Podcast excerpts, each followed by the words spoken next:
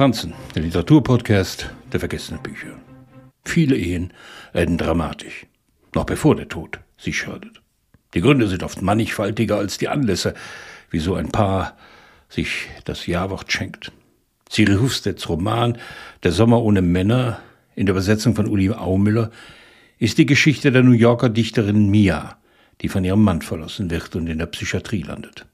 Ein völliger Zusammenbruch nach einer aufreibenden Zeit als Ehepaar, aus dem der Mann sich einfach verabschiedet. Er nennt es eine Pause, vergnügt sich anderswo. Mia jedoch ist stark und verzweifelt genug, um zur Selbsthilfe zu greifen. Der Aufenthalt in der Klinik währt nur kurz.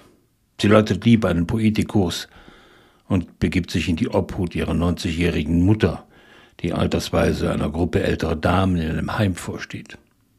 Der Roman setzt sich aus Notizen, Briefen, E-Mails zusammen, ist umringt von Ansichten über die Liebe, den Mann an sich, die Frau, den Sex, über Literatur und Kunst.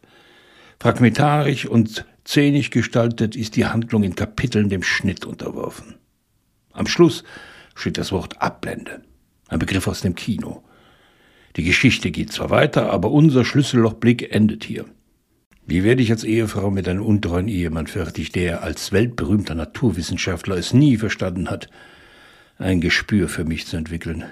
Wer bin ich nach einer 30-jährigen Ehe? Der Seitensprung des nach neuen Ufern aufbrechenden Ehemanns scheitert schnell. Er scheint zu verwahrlosen. Er bereut. An seiner Seite Daisy, die Tochter, die sich um ihn sorgt.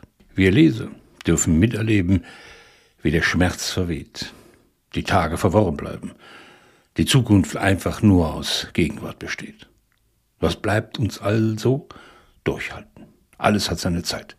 Der Moment des Eheversprechens, wie die Durststrecke einer Trennung, wie der Gedanke, dass man einen Mann in diesem Sommer nun wirklich nicht zum Leben braucht.